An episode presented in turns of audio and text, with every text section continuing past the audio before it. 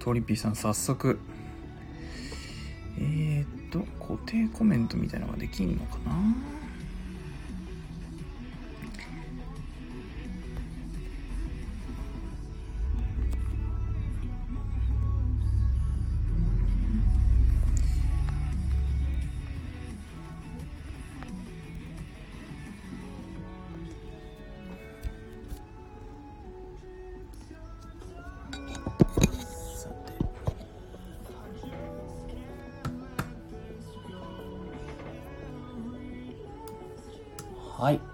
初めてのライブ配信に、あ、こんにちは、ジダックさん。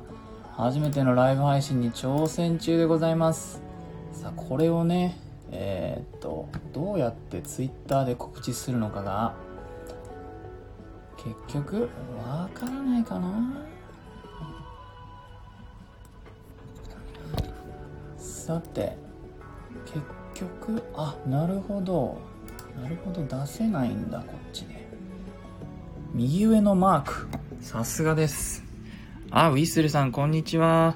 今ですね、ちょっとこれをツイッターで早速シェアしたいと思いますのでね、ちょっと、そしたら始めさせていただきますので、少々お待ちくださいね。ライブ、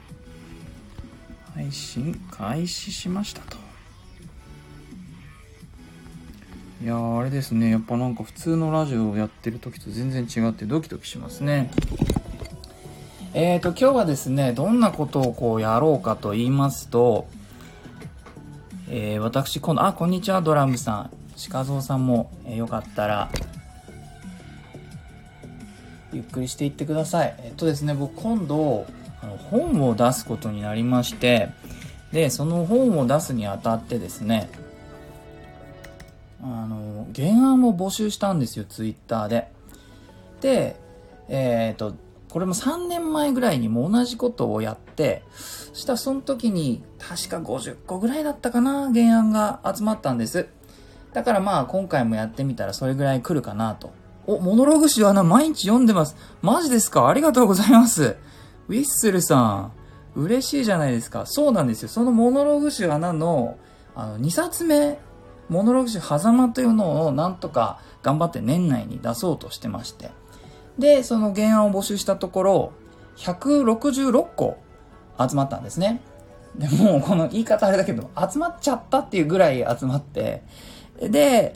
あの、選ばなきゃなっていうふうに今頑張ってやってるところなんですが、もう、これもうライブ配信をして、自分強制的に、それをこうライブ配信中に、えっ、と、一つ一つこう吟味していくっていうのをやろうかなと思っておりますので、なんかそのね、あ、その原案面白いですねとか、こんなアイディアどうですかみたいなね、のがあったら気楽に書き込んでコメントくださいませ。あ、奈々さんこんにちは。いつもありがとうございます。えっ、とですね、どれかな？どの原案からちょっと今日は喋っていこうかな。ちょっと気に入っている原案がありまして、さくらさんという方が送ってくださった原案なんです。これはですね、じゃあちょっと読んでみますね。えー酔った主人公ですね。彼女は小学生の時何度もピンポンダッシュしたことを得意げに言い、友達に一緒にしないかと誘う。20年以上会っていないお父さんの家に行って、話すのは怖いからピンポンダッシュに付き合ってほしいのだ。彼女は小学生の時ママと父が離婚してからピンポンダッシュを始めたと。えそういうストーリーなんですね。これ好きで、あのー大人になってピンポンダッシュってしないじゃないですか。なのでね、なんかこう、大人になった人が酔って、それでお父さんに会ってみたいけど怖くてっていうのを全部ピンポンダッシュで表現しようとするあたりが非常に好きでね、うん、これ、なんか書けそうだなっていうふうに思ってます。ただね、実際リアルに考えると、その人の、うんと、お父さんのところまで行ってピンポン押せたら、きっと最後ダッシュはしないと思うんですよね。だから、モノローグにするんだったら、頼んでね、私と一緒に来てと。で、子供の頃みたいにダッシュしたくなっちゃうから、私がダッシュしないように、私の体を受け止めてとか、なんかそういう風に誰かに頼んでる感じだったら一つ作品になりそうなね、気がします。あ、ウィスルさんありがとうございます。そのストーリー映像でやりたい。確かにね。なんかこの子が走るのか、走らないのかっていうあたりが、なんだかね、子供の頃はダッシュしてたけど、今はダッシュしないってあたりに何か成長がね、描けたらいいのかな。あ、ゴスペルさんいらっしゃい。えー、っと、これ試しにね、ライブの時に音楽をかける方法って調べたら、スタイフにはそういう方法ないらしくて、えー、なので、ちょっと試しに著作権フリーの音楽かけてんですけど、もしちょっと音がうるさかったら、えー、皆さん教えてくださいね。つうか、俺が気になるな。これいる？ちょっと寂しくなったらまたかけますけど、試しに消してみましょう。よいしょ。えーとですね、このピンポン出しいですね。さあ、他の原案もちょっと見ていきましょう。えー、抜きは久美子さんいらっしゃい。えー、っとですね、この次の原案。あ、せっかくナナさんいるから、ナナさんの原案ちょっと読んでみようかな。えー、深夜、電話を切るタイミングがつかめず、あと2分したら一緒に切ろうねと言い合って話し続けるラブラブカップルの会話残り2分が地獄の展開に。これ、いやーいいですね、これね。その、ラブラブっぷりもちょっと表現する時間が最初に必要ですけど、地獄の展開全部が2分じゃなくてもいいから、何かできそうな感じはします。ただあれだな、そのラブラブっぷりとかが、とか地獄の展開になる感じとかがね、あの、相手がモノローグってやっぱりいないからどこまでできるのかっていうあたりが、あのチャ、チャレンジというか、まあ、実際これを使うか使わないかの判断基準はそのあたりになってくるのかなと思います。この、奈々さんが送ってくれた、えー、原案のその、面白さっていうのは、全部この2分の時間の使い方っていうところにものすごく、えー、視点を置いてくれているんですよね。えー、僕の原案募集というのが2分の一人芝居の原案というものを募集してるんですね。あとさあ、これ、いろんなのがあるのでね、ちょっとどんどん触れていこうかと思います。さあ、えっ、ー、と、XX 川さんから来ている原案。これもね、ちょっと気になってるんですよ。えちょっとお読みしますね。30年前、とある郊外のデパートの屋上でヒーローショーをしていた男。友達はおらず、誰からも認められなかったが、ショーの間だけは子供たちの憧れになれた今。派遣社員として不安定な生活をしている彼は、またあの頃の自分に戻ることを夢見ていると。なるほど。なるほどですね。この、あれだよね、現在地への不満っていうのが、派遣社員としてやっぱりちょっとそのね、社員じゃないっていう不安定な部分とかのディテールもいいですよね。それでヒーローショーって結局、まあ、うんと、空想というか作り物じゃないですか。でもその作り物の中で自分は主人公だった。すごく限定された時期、限定された場所で、え主人公だったっていうことが今となってはちょっと美化されてしまっているってあたりが、えー、素敵ですよね。そのあたりをね、どう2分で表現するかっていうのがまたちょっと難しいのかなって気もするんですけれども、うん、でも何が素敵ってこの人物の中に流れている感情が素敵ですよねなんか不満とか不安っていうのはやっぱ物語にする時に非常に使いやすい要素なのかなとあ抜き輪久美子さん作詞に通じるものがあって興味深いですああれですね音楽やってられるやってらっしゃる方なんですねはい奈々さん、そうですね。電話の演技難しいので、俳優としてチャレンジになったらいいなと思いました。あ、電話の演技って難しいんですか？なるほどね。あの、他のモノローグってこう相手が喋ってるタイミングが特定しづらいのに対して電話の場合、もうちょっと特定しやすいのかななんて思ってたんですけど、そうじゃないのかもしれないですね。えー、ウィッスルさん、えー、原案がどう作品になっていくのか聞くとより面白いです。そうですね。あのー、原案のもう全然タイプにもよるんですけれども結局それを読んだ時にまあ自分の心が動くかですよねあ、その瞬間が見たいとか、この前が見たいとか、この後が見たいみたいな風にして、えー、自分の想像力にスイッチが入ったりするって、でもそれって元をたどると何かって言ってやっぱ心なんですよね。だから、このヒーローショーのやつなんかも、なんかもう勝手にカップラーメンを一人でこう寂しそうに食べてる様子とかが浮かんでくるじゃないですか。それで、たも、もしかしたらヒーローショーをやっていた頃にすごく満足してたかっていうとそうじゃないかもしれないのに、時間が経って振り返ってて、それが美化されちゃってるっていうのもね、あったかもしれない。ただ、その時は子供たちに一瞬でもチヤホヤされたけど、今はそれすらない。なんてあたりのその差ですね。ちょっとしたことがあった時は実は自分を少しだけ満たしてくれてたんだっていうことにね、気づきみたいなのに発展する作品になる可能性がありますね。えー、ゴスペルさん、初めてアプリをダウンロードしたら勝手に名前がついてしまいましたが、ゴスペ、あ、猫宮さんですね。猫又宮さん。はい、ありがとうございます。いらっしゃいませ。あ、川口さん。川口さん、ありがとうございます。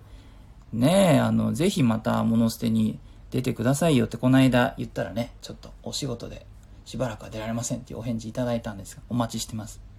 えー、抜き輪久美子さん、原案募集あったら応募したいです。そうですね、そんなにあの、しょっちゅう本は出せないんですけども、これ頑張って、頑張ってあの、3年間前の本を本当に手売りで500冊とかも売って、合計ね、2000部ぐらいは今行きそうで、それで3冊目のお話、あ、じゃあ2冊目のお話に来たのでね、そこで原案募集をやってるんですけれども、ただもしね、あの僕の動きをちょっと、あの少しでも見ていていただければ、また2年後ぐらいには出したいなと思っているので、その時は多分またやると思います。えっ、と、ではちょっと違うのも見ていこうかな。えー、っとですね、ウィッスルさん、自分も物捨て出場したいです。わ、嬉しい。ウィッスルさん出てください。あのー、実は物捨てって出ること自体のハードルはそんなに高くなくてですね、審査とかもないので、あの、出たいって言ったら、あの、誰でも出られます。そこが、あの、多分良さの一つなのでね、えー、よかったらチャレンジしてみてください。あの、最初、初めて出るよという方にはね、あの、フォローもあるんですよ。演出のヘルプみたいなのも無料でつくので、えー、よかったら、エントリーしてみてください。朗読でね、チャレンジっていうのも OK なのでね。えー、っと、次の、お原案見てみましょう。あのね、この絵も気に入ってるやつなんですよ。えー、自宅さんのね、えー、原案でお読みしますね。えっと、危険物取扱いの部署に移動。万が一に備え、遺書を用意し、定期的に見直すようになる。法的効力、曖昧な言い回しの回避などとともに、いつの間にか情緒的に訴える文章力も磨かれ、動画サイトでハックを配信する。そして世界初のエモーショナルエンディングストーリー講師に、今ここ。これ これいいですね。あの、衣装、衣装を、な、書き直すあたりまではなんとなくこう思いつく範囲かなと思ってたんですけども、それをやってるうちに、教える側に立ったっていうあたりが、あの、非常にこう原案として優秀で、あ、これは面白そうと思いました。なんか衣装の書き方を、感動的にしましょうと。エモーショナルエンディングストーリー全部こうカタカナにしてね。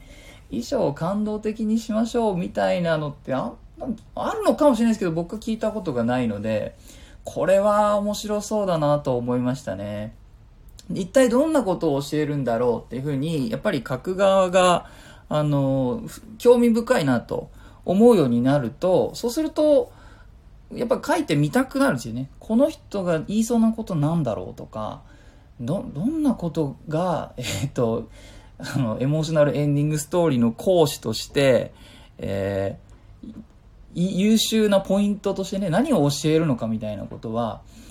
考えたら楽しそうなんですよね。つまり衣装を読んだ人を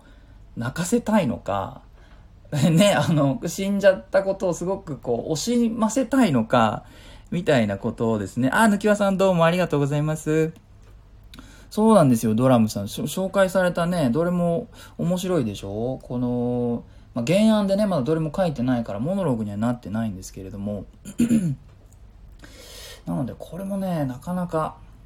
やってみたいなちょっとこれ、これ頑張ってみて、書けるかどうかチャレンジしてみたい作品かなっていうふうに思っております。えーとですね、これもなかなか、えー、一世弘長さんという方からもらった、えー、原案なんですけれども、ちょっと読みますね。え、結婚を間近に控えた仲睦まじいカップル、相思相愛の二人だったが、交通事故に遭った彼氏に病魔が襲う。それは両端から盲目が進行する両端中途失明という病だった。これは完全失明するまでの間に彼女に伝える真実の愛の物語であると。いやー、これもね、どうしましょうかね。お、なんか随分コメントが来てます。あ、リタさんいらっしゃい。えー、川口市、危険物取扱作業者だったので、よりこのお話に興味を惹かれます。え、そうなんだ。川口市、川口市が危険物だったんじゃなくて、危険物取扱作業者だったんですね。なるほど。えー、っとね、それちょっとお話聞こうかな、川口市。どんな危険物取り扱ってるかとかもね、ちょっと調べないとですね。えー、ウィッストリーさん、皆さんの案がとても素晴らしいですね。そうなんですよ。こんな感じのものが、なんと166個あって、もちろんね、今全部読んでいくわけじゃないんですけど、今ある程度セレクションした中で、30作品ぐらいあって、えー、その中のものをちょっと読んでいってるという感じです。でですね、この両端から盲目が進行するというのは、調べてみた限りはフィクションの病気だったみたいなんですよ。で、えー、原案の方では、なんか縦画面映画っていう風に出してるので、両端から中途失明していくと多分画面が縦画面あのになるよっていうようなことと絡めたアイデアだと思うんですよね。なるほどと。それだと、まあ、その画面じゃない時に表現ができなくなっちゃうから、単純に、ま、盲目がちょっとずつ進行する、えー、相思相愛のカップルで失明するまでに何が起きるのかっていうところで何か書けそうな気するんですよね。で、このアイディアの、まあ、何が優秀かって思う、あの、っていうと、あの、皆さんね、この中に多分物書きの方もいるから知ってることかと思いますが、あの、あ、ドラムさんこんにちは。えー、タイムリミットがあるってことなんですよね。ストーリーって分かりやすいタイムリミットがあると、なんかその間の人間の行動ってこう、普段だったらやらないようなこととか、普段だったらやらない速度で行動させることができるんですよね。えー、ストーリーを書く上で、タイムリミットだったり、お酒だったり、いろんな要素を使って、その人物が普段だったらしない行動を取らせるっていうのは、まあまあ使う手なんですよね。えー、子猫好きだよさん、いらっしゃい。えー、っと、今ね、原案を僕がこ今度出す本の原案のね、あれを読んで、そこからブレストをリアルタイムにやっていくという、配信をやっております。でですね、この失明するまでの間に、じゃあ、どっちが何をするかっていうことだと思うんですよ。で、病気の方がもし彼だとする。で、彼の目が、まあ、いずれ見えなくなって、えー、しまうということであるならば、うーん、何か彼女がその彼が見え、目が見える間に何かを見せたいとか、そういう話にするといいのかなって気がします。ただですね、あの、モノローグ自体、この一人芝居自体は、まあ、2分だから、その2分で何かっていうと、何なんだろうね。やっぱり最後の目が見えなくなる瞬間の前の2分っていうことにした方がいいのかもしれないですね。あ、楽しみにしてました。マジですか？ありがとうございます。えー、僕はですね、どちらかというと今ドキドキしてます。あの、初めてのライブ配信なのでね、奥村心さん、こんにちは、いらっしゃいませ。えー、で、これ、失明するまでに最後の2分となると、やっぱり最後に見たいものって、この2人がね、本当にこの設定通り相思相愛だったとすると、結構シンプルなものなのかなと思うんですよ。で、うんと、まあ男の人の方が、やっぱり最後は、君の笑顔が見たいよみたいな、多分シンプルなことの方が強いと思うんですよね。ところが彼女としては、もうその彼氏の目が見えなくなるっていうことが悲しいから、すごい、あの、必死な感じで笑顔を出そうとするけれども、それを頑張れば頑張るほど、もう涙が出ちゃうみたいなことだと思うんですよね。そうすると、なんか素敵な感じになりそう。その女の子の方のモノローグになるのかな。あのえ笑顔をこうなんとか出そうとするんだけどもうまくいかないっていうので最後その2分の間に笑顔が出せるのかどうかみたいなモノローグになったら素敵なのかもしれませんね。お、アイディア出るなやってみるもんだ。さあ、このライブが終わるまでに、そのモノローグ切ないですね。見たいです。あ、ありがとうございます。おお。でも僕ね、ほっとくと、あの、切ないものがね、ちょっと多めになってしまうんですよね。そうするとこの採用されたのからやったら全部切なくなっちゃってもあれなんですけども、えー、サボテンさんいらっしゃいませ。えー、ドラムさん、原案があってもそこからストーリーにする取り上げ方って色々あるんですね。そうなんです。あのーね、決してアイディア、あの、が全く仕事をしてないと言いたいわけではないですが、やっぱりそこは料理ですよね。その材料があってどう料理するかっていうのは全く二つ別のプロセスなので、そのアイディアをどう料理するかっていうところで、なんかまあ、その僕としては腕の見せ所かなとの送った人が、あの、もう驚くような、自分のアイディアがまさかこんな風に料理されるとはっていう風に、どうせなら思ってほしいし、その人も、なんていうか僕は驚かせたいですよね。で、驚かせて喜んだらその人も自分の名前が、えー、この僕のね、2冊目の本に載ったことっていうのが、誇りに思ってもらえたらなってやっぱり思うので、えー、頑張りの渋谷さんの腕の見せ所、あ、ありがとうございます。はい、頑張りますもんね。ちょっと、えっ、ー、と、TFCC 損傷でちょっと骨折している腕の見せ所でございます。えー、ドラムさん、モノローグになった時は楽しみですね。そうなんです。今、日々、あのー、に、ニキビを作りながら頑張っております。寝不足でね、えー、書いております。さあ、じゃあちょっと次のやつ行ってみようかな。えーと、高木さんからの原案でございます。シンプルに15年ぶりに帰郷した実家の玄関でのやりとりとかどうですか？なるほどね。えー、バンドをやることで父親と喧嘩し18歳で家で、母親の入院を聞いて帰郷する息子と、反対しつつ陰ながら息子を応援している不器用な父親の話。なるほど。その帰ってきた瞬間を描くっていうのは非常にいいですね。なんか2分なのに、ちょっと長く感じる2分ってあるかもしれないですよね。世のな、あの人生って。リアルタイムで測ってみたら、大して長くないのかもしれないんだけれども、その、いろんな、そう、多分ね、18歳の頃家出するときにすごく大きなことを言ったんでしょうね。あの、ビッグになってやる的なやつを言って、で、もしかして東京でこう CD の1枚ぐらいは出せたと。でもすっごい手作りで、ジャケットもなんか自分のインクジェットプリンターで印刷したような、あレベルのすごい手作り感満載の CD1 枚出して、で、ちょっとファンはついたけれども、自分のバンドだけでライブをするところまではいかなくて、いろんなそのライブハウスのバンドのなんかいくつもね、えっと、出て、それの鳥を飾れるぐらいまで行ったか行ってないかぐらいで、えー、帰ってきたのかな。また帰ってきたきっかけがね、わかりやすいですね。あの、母親の入院を聞いてっていうところだと、なんか彼自身ももしかしたらその、もう自分は ダメかもしれないと思ってた時に、やめる言い訳ってちょっと必要ですよね。あ、それいいですね。メモっとこう。やめる言い訳。ついに作業し始めるという。お、サボテンさん、面白そう。ありがとうございます。あ、朗読一人発表会っていうのやってらっしゃるんですね。あ、もしよかったらですね、僕あの、モノローグ集穴という本を出していまして、また僕のページからですね、無料のモノローグを公開しているので、よかったら使ってみてください。またリスナーさん、あ、結構増えてる。リスナーさんの皆さんでね、スタイフで朗読をやってみたいとかいう方がいたら、ぜひ、えっ、ー、と、僕無料で使っていいよっていう、あの、一人芝居の本。まあ、短ければ4分、長くても7分ぐらいの台本をですね、50個ぐらい無料で公開しているので、えっ、ー、と、むしろ多すぎだろうって言われるんですけれども、必ずあなたに合うものあると思うので、あ、サボテンさん穴持ってますね。あ、失礼しました。あの、僕が穴に入りたい感じになったところで、えー、原案のブレストに戻ります。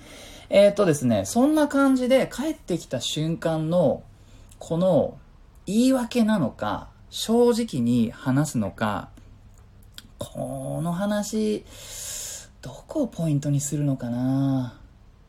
それでも一曲、いい曲ができてたりとかね。あの、それとかお父さんが実は聞いてて知ってるとかねあのなんだかんだあお父さん側を書くっていうのもいいかもしんないな。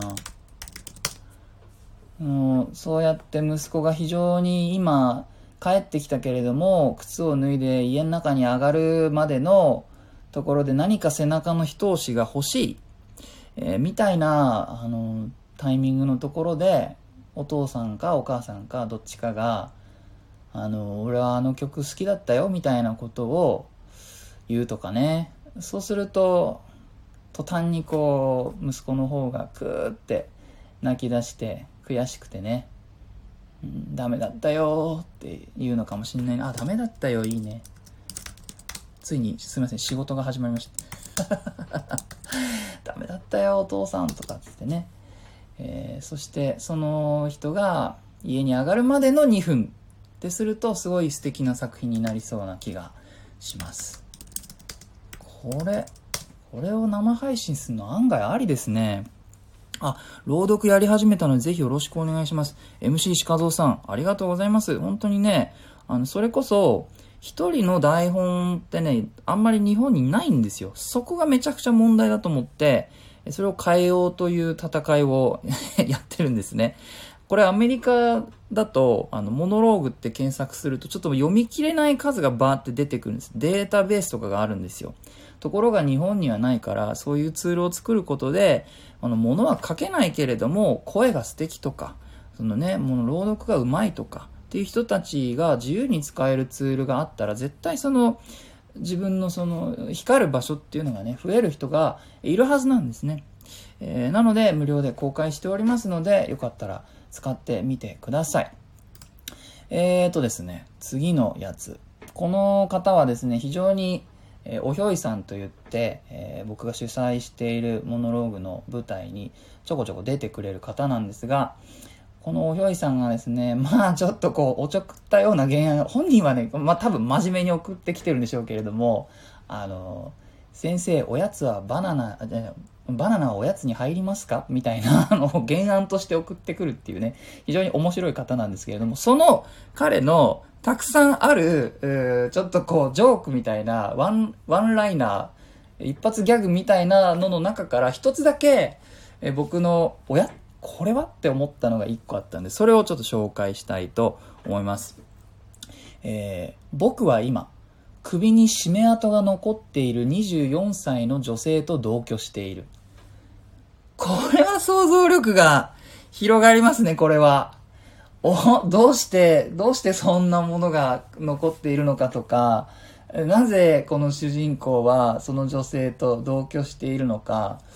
そして、この語り口調からすると、なんかすごく望んでこの女性と同居しているわけではなさそうなのもなんか伝わってきますよね。僕は今、首に締め跡が残っている24歳の女性と同居している。だから恋愛関係がなんかなさそうなんだよね。川口、およいさん、才能が爆発してる。いや、ほん、爆発はね、結構他のとこで爆発してるんですよ。あのね、彼のね、あの他にもいろいろふざけたって言った言い方悪いんだけども、私は考えた。えっ、ー、と、ピザや酢豚の上に乗っているパイナップルのあの存在理由をみたいなのとかね、そんなの送ってくる人ですからね。えー、でもこれほんとそうなんですよ。爆発しててね、気になってね。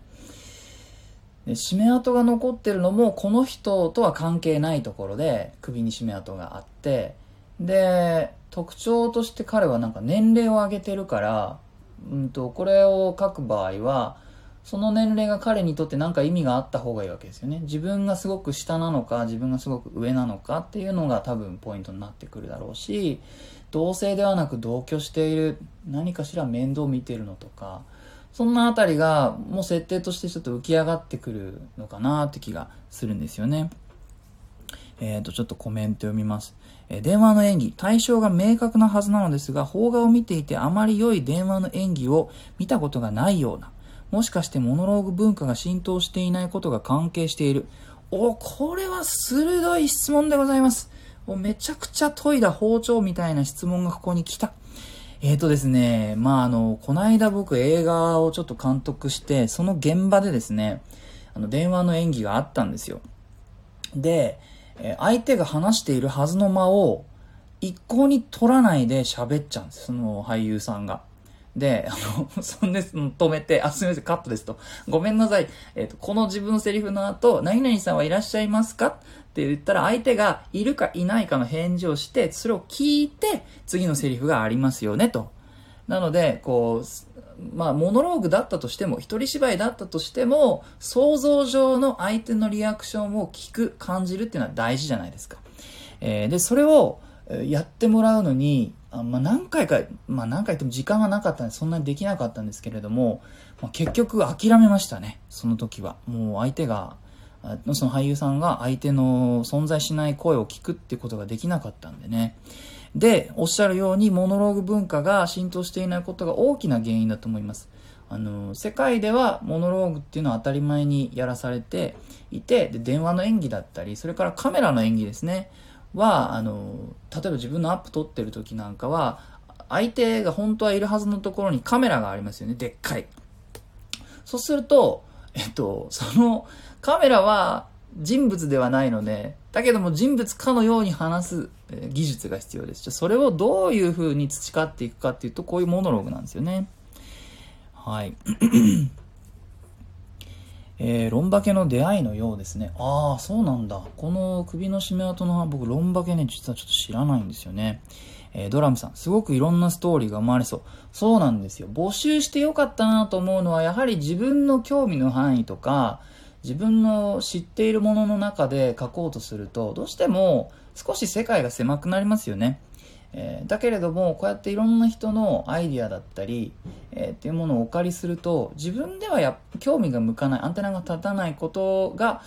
に気持ちをねちょっと向けることができるのでそこが大きいですよねもしかしたら同性相手は死んでいるから締め跡が残っている説なるほど。ちょっとそれメモっておきますね。川口氏。そうすると誰の原案になるんだ、これ。えーと、相手は死んでいるかもしれない。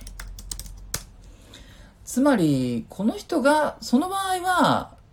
この主人公が、えっ、と、首を絞めて殺してしまって、その24歳の女性のなんか、体だけそこにあるっていう人が、それを認識しないで話しているっていうホラーかもしれないね。そういう方向性に持っていくことができるかもしれないです。えー、かまどの焚き火ラジオさん、こんにちは。えー、いらっしゃいませ。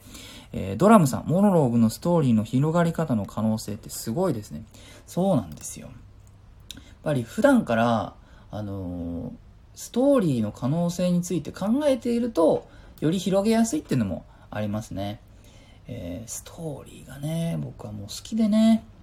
えーと、ではそろそろちょっと次のに行こうかなと思います。え、次の原案、さくらさんの原案で、あ、これピンポンダッシュの原案の方と同じ方ですね。これも気になってるんですよ。えー、女が願い事が叶うと言われる神社にやってくる。そこで彼女はか細い綺麗な字で、好きな人が不安にならずに笑って幸せで過ごせますようにと書いてある絵馬を目に留めて泣き出す。彼女は今日、好きだった人が不幸になる呪いをかけようと思い、神社へ訪れたのだった。なるほどね。これもいいですよね。その、自分は、なんかこう、誰かが不幸になればいいと思って絵馬を描いて、それをどこかにかけようとした時に、きっと全く真逆のね、気持ちの絵馬がそこにあったんでしょうね。かけようとしたところの隣とかに、そんなのがあったんだと思うんですよ。で、そういったものを見せられると、自分が小さく見えると思うんですよね。自分のそこまですごくえ自分を支配していた呪いの気持ち、えー、相手が相手に不幸が訪れるようにっていうような願いに支配されて突き動かされて行動していたことがなんかその線が切れるというか張り詰めていたものがふっといきなりね、えー、切れてあ自分は何をしようとしてたんだろうっていう瞬間が訪れると思うんですね。あオールド馬子さんこんにちは。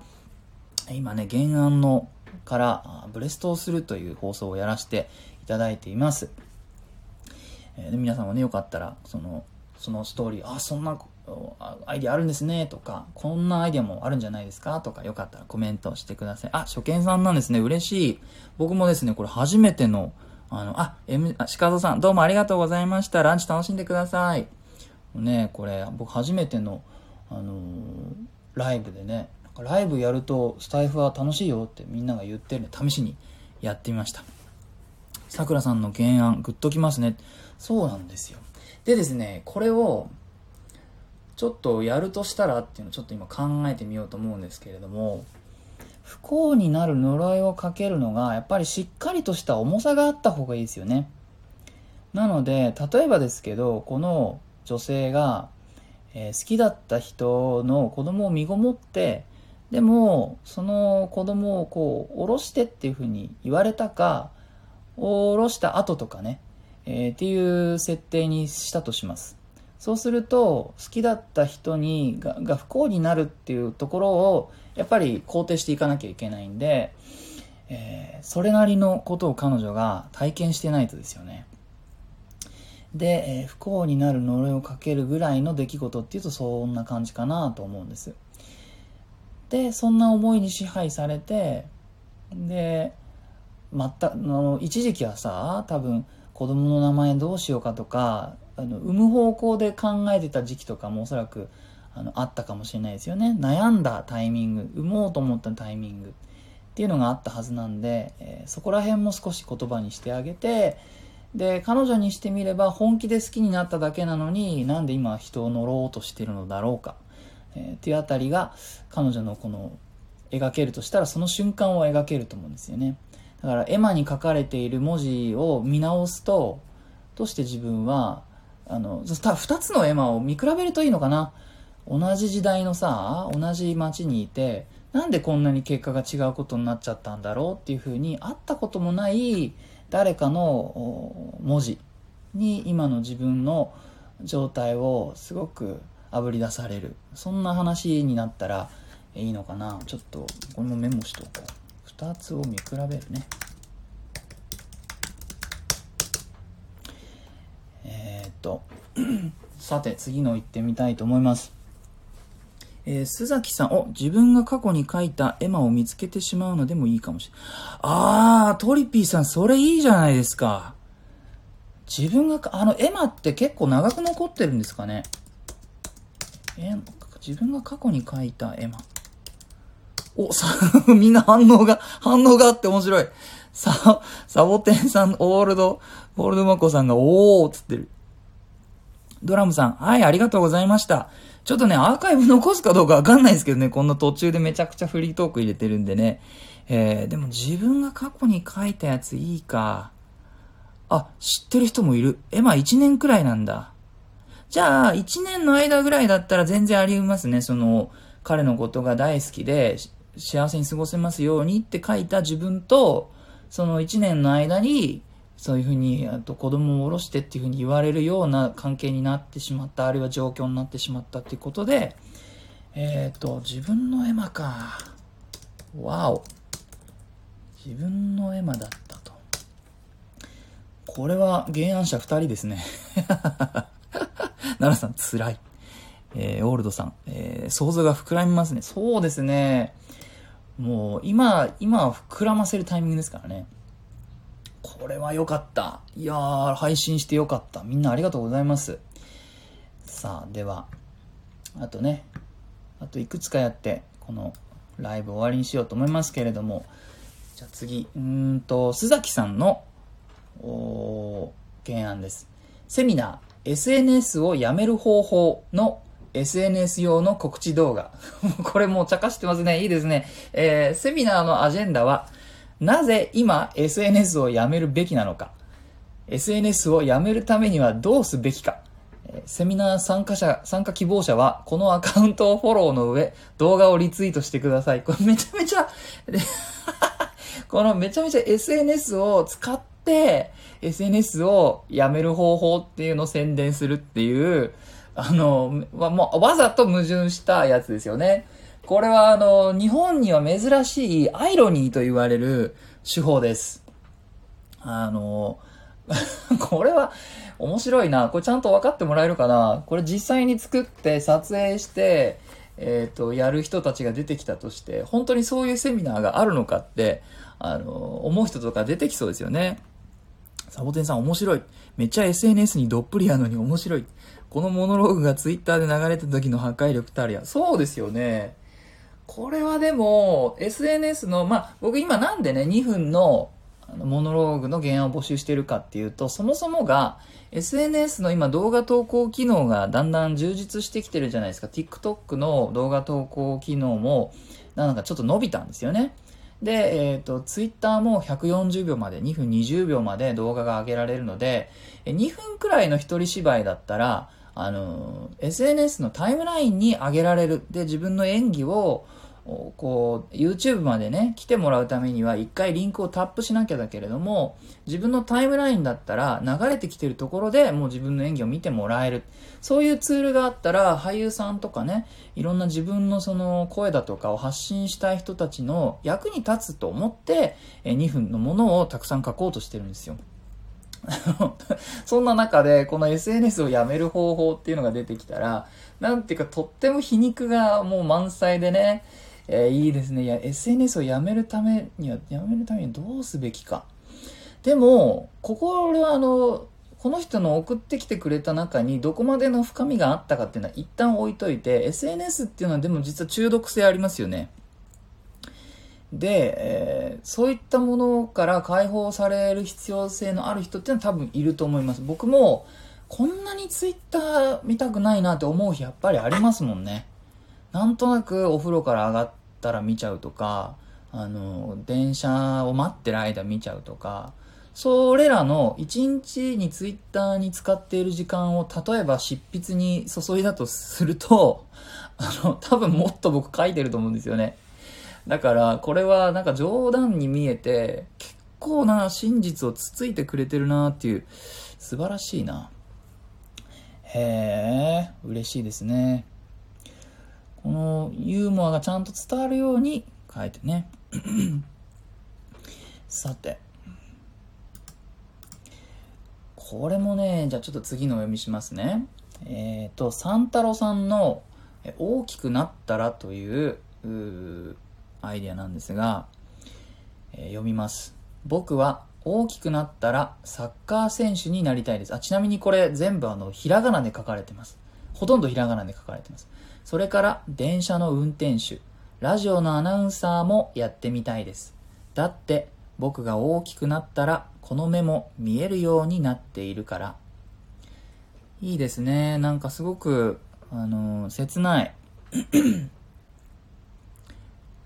そうそうそう。あの、エッジ効いてますよね。うん。多分やるとしたら、この今、目が見えない男の子のあの作文のように見えるんですけれども目が見えないんだっていうのをオチの部分にしてますが作品にするんだったら多分もう2段落目ぐらい30秒とか経過したぐらいで、えー、目が見えないっていうことはお客さんに明かしてそれを知ってもらった上でこの目が見えないっああ目が見えない子なんだ。って分かってからまた改めて聞いてどこまでのこの切なさだったりあるいはこの子自身が抱いている、え夢だったり希望だったりが叶うかもしれないっていうポジティブな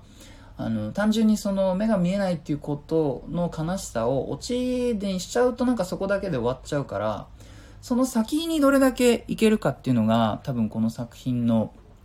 えー、面白さを作ってくれることなのかなって思うんですよね。なので、えーと、本当に目が見えるようになったらやりたいと思っていること1個に絞ってそれを広げると作品になるのかもしれないその目が見えないとうんとできないようなねわかんないけどもこう宇宙を知ってる人とかわかんないけど星の勉強したいとか何か目が見えることがすごく前提条件として大きそうな少なくともその子供が大きいと思いそうな、仕事を選んでそれをやって世の中をこうしていきたいんだみたいなことを言っていると、まあ、より切ないのかな。まあ、どうしても俺切ない方に行っちゃうんですよね。はい。えー、モロッキひろあきさん。いや、いらっしゃい。見つけてくれてありがとうございます。えー、っと、では、あと一つか二つ取り上げようかな。えーと、次のはですね、奥村さんという方からの原案でございます。えー、お読みします。アイドルはファンからの贈り物、特にぬいぐるみは絶対に持ち帰らない。ほぼ100%の確率で盗聴器が仕掛けられているからだ。主人公はそれを持ち帰り、毎日ぬいぐるみに話しかけた。過去盗聴器に話しかけた。その理由は、親友を殺されたストーカーにリモートで復讐するためだった。なるほど。ちょっと最後のところが、まあ、これね、もともと原案募集が、えー、140文字なのでね、えー、この最後の方がど、どういう理由で復習っていうあれだったりで、ちょっと僕の方はついていけなくなるんですけれども、何かアイドルファンからの贈り物に盗聴器が仕掛けられていて、で、まあアイドルは普通それを知ってるから絶対に持ち帰らないっていうところを知らないまだアイドルやり始めの子とかがそれを持ち帰ってしまってっていう設定で何かできそうな気がしますね。で、どっちを主人公にしたら面白いのかなってあたりも結構悩みどころです。例えば、あの、仕掛けた側、あの、盗聴器を仕掛けた側が、ね、絶対こんなぬいぐるみ持ち帰ってもらえないと思ってて試しにやってみたけど、その、持ち帰ってもらえて何かが聞こえてくると。そうなった時に何か聞こえてきたことで、今までこの自分がそのアイドルに抱いていた幻想とかが崩れちゃうのか、あるいはもっと好きになるのか、なんか今までは入ってこなかった情報が入ってくるってことで、すごい大きな変化が起きると思うんですよね、その人物に。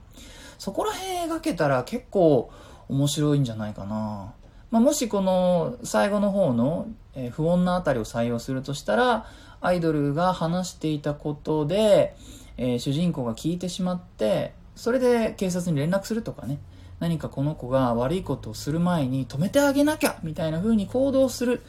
とか、あやるといいのかもしれない。そうすると自分が盗聴器を仕掛けたっていうことがどうしたって警察にバレちゃうんだけれども、えー、そうバレてでもなお何か守りたいみたいな行動に出る、えー、ってなると一つドラマになるのかもしれません。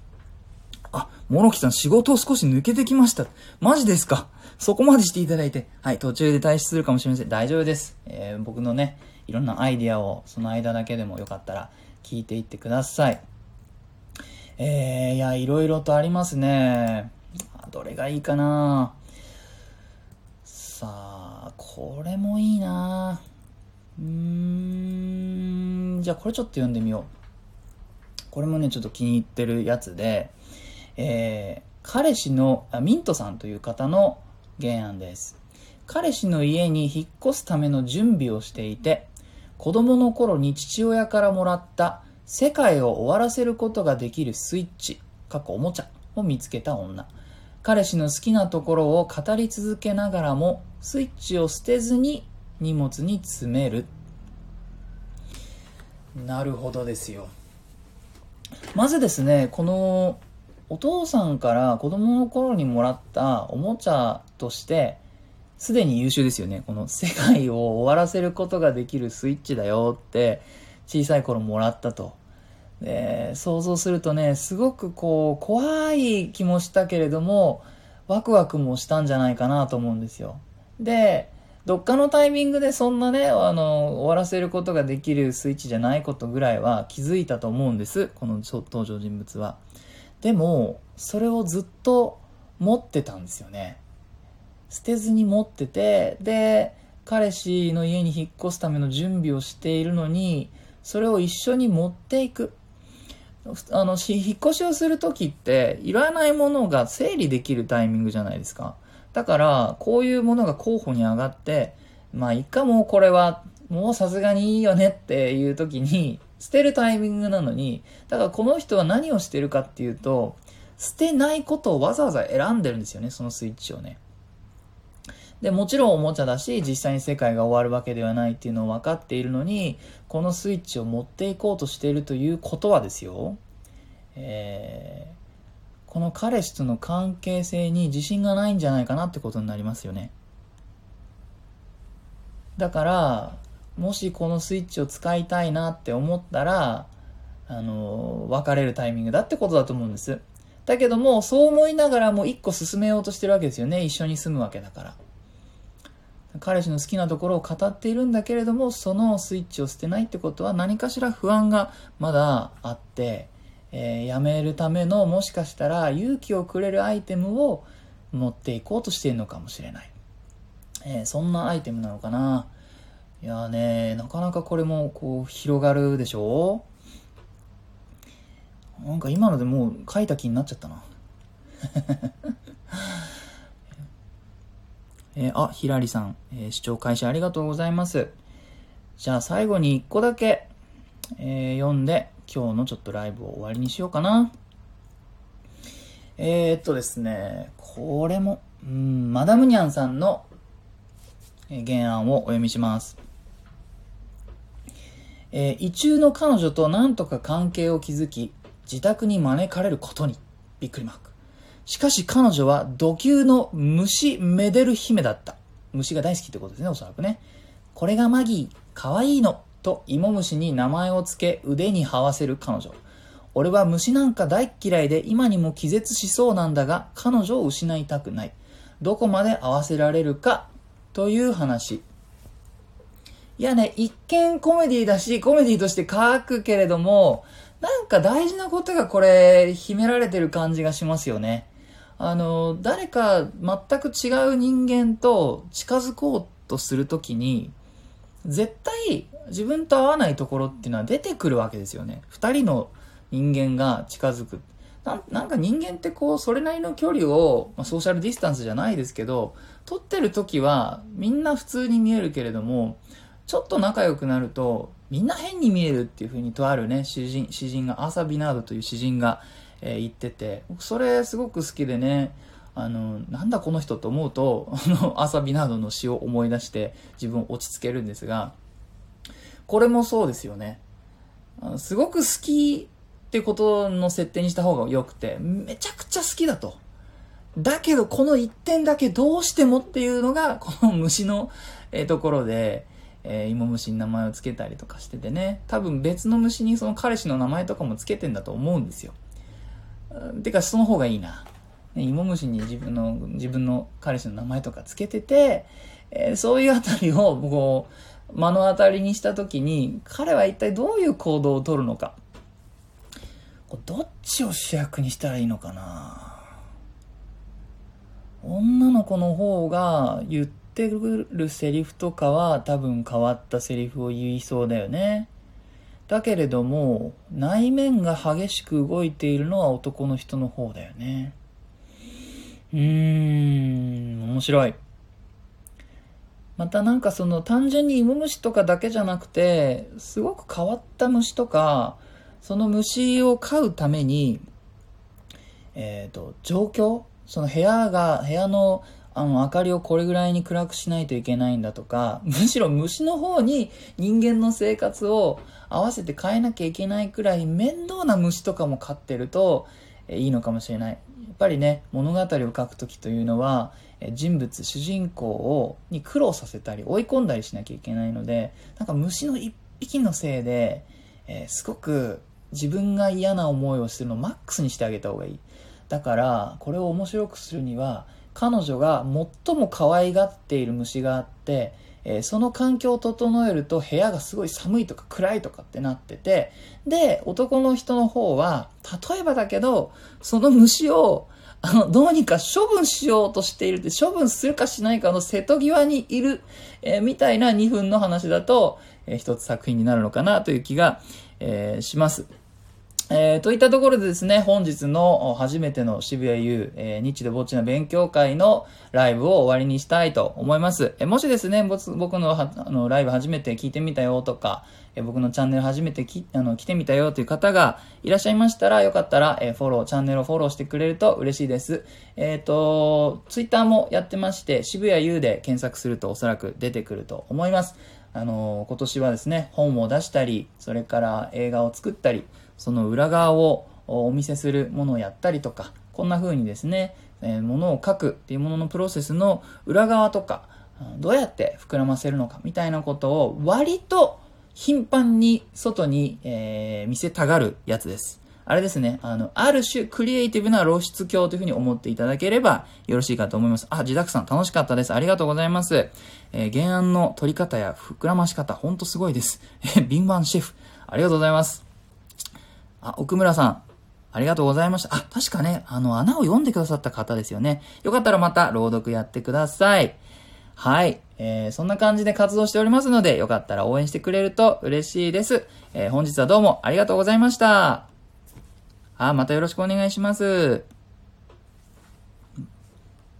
そうですね。また勇気を振り絞ってね、ライブやればいいですね。スタイフでブレスト、めちゃめちゃ面白いです。皆様すごい、ありがとうございます。ね。といったところで、これはどうやって切るんだ？左上の終了だな。では、終了します。ありがとうございました。